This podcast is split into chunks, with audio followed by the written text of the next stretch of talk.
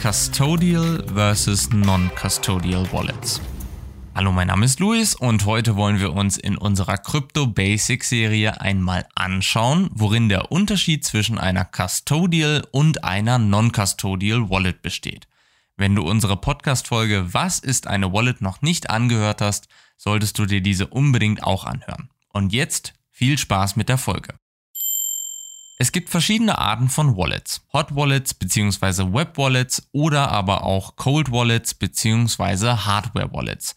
Und jetzt kommt noch ein weiterer Begriff hinzu, und zwar Custodial. Aber keine Angst, es klingt mal wieder komplizierter, als es eigentlich ist. Custodial ist der englische Begriff für depotführend oder vormundschaftlich. Und damit kommen wir direkt zum wichtigsten Punkt der heutigen Folge. Custodial Wallets sind Wallets, die andere für dich verwalten. Andere sind in dem Fall zum Beispiel Kryptobörsen wie Binance. Was das bedeutet? Ganz einfach. Wenn du Kryptowährungen auf einem Binance-Konto hältst, dann verwaltest du die Krypto-Wallet nicht selbst, sondern Binance macht das für dich. Je nachdem, was deine ersten Schritte im Crypto-Space waren, hast du eventuell bereits eine Custodial oder Non-Custodial Wallet. Wenn du den klassischen Weg gegangen bist und dir zum Beispiel eine Wallet bei Metamask oder Elrond erstellt hast, dann besitzt du bereits eine Non-Custodial Wallet. Beim Erstellen dieser hast du deinen Secret Phrase bekommen und diesen sicher abgelegt. Nur du verfügst über deinen Secret Phrase und nur du kannst somit deine Kryptowährungen verwalten, die auf der Wallet liegen. Eventuell hast du dich aber auch direkt an eine Kryptobörse gewendet. Dann hast du dir zum Beispiel einen Account bei Binance erstellt und dort deine ersten Kryptowährungen gekauft. Deine Kryptowährungen liegen dann auf einer Custodial Wallet. Für die Registrierung hast du deine personenbezogenen Daten eingegeben und ein Passwort festgelegt. Einen Secret Phrase hast du hier allerdings nicht erhalten. Warum?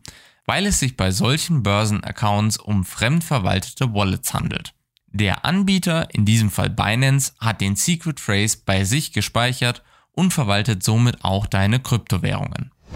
Nochmal zusammengefasst. Bei Custodial Wallets verwaltet ein Anbieter deinen Secret Phrase sowie deine Kryptowährungen. Bei Non-Custodial Wallets kennst nur du deinen Secret Phrase und nur du bist für deine Kryptowährungen verantwortlich. Jetzt fragst du dich sicherlich, welche von beiden Wallet-Arten die bessere ist. Das kommt ganz drauf an. Non-Custodial Wallets haben den Vorteil, dass du niemandem außer dir selbst vertrauen musst. Außer dir kennt keiner deinen Secret Phrase. Es liegt alleine an dir, dass deine Kryptoassets sicher sind und dass du deinen Secret Phrase sicher verwahrst. Bei einer Custodial Wallet vertraust du hingegen jemand anderem deine Kryptoassets an. In unserem vorher genannten Beispiel ist das Binance. Gerade bei größeren Instanzen wie Binance gibt es für dich als Nutzer eigentlich keinen Grund zur Sorge und deine Kryptowährungen werden sicher verwahrt. Doch viele Nutzer bevorzugen einfach die vollständige Unabhängigkeit. Vorteile von Custodial Wallets finden sich vor allem in ihrer Einfachheit. Denn bei einer Custodial Wallet kannst du dich immer spontan mit deinen Anmeldedaten beim Anbieter einloggen und mit Kryptowährungen handeln oder diese versenden. Und vor allem musst du nicht selbst auf deinen Secret Phrase aufpassen. Das erledigt der Anbieter für dich. Dementsprechend gibt es auch keinen Secret Phrase, der verloren gehen könnte. Wenn du deine Anmeldedaten beim Anbieter vergisst, kannst du einfach dein Passwort zurücksetzen lassen.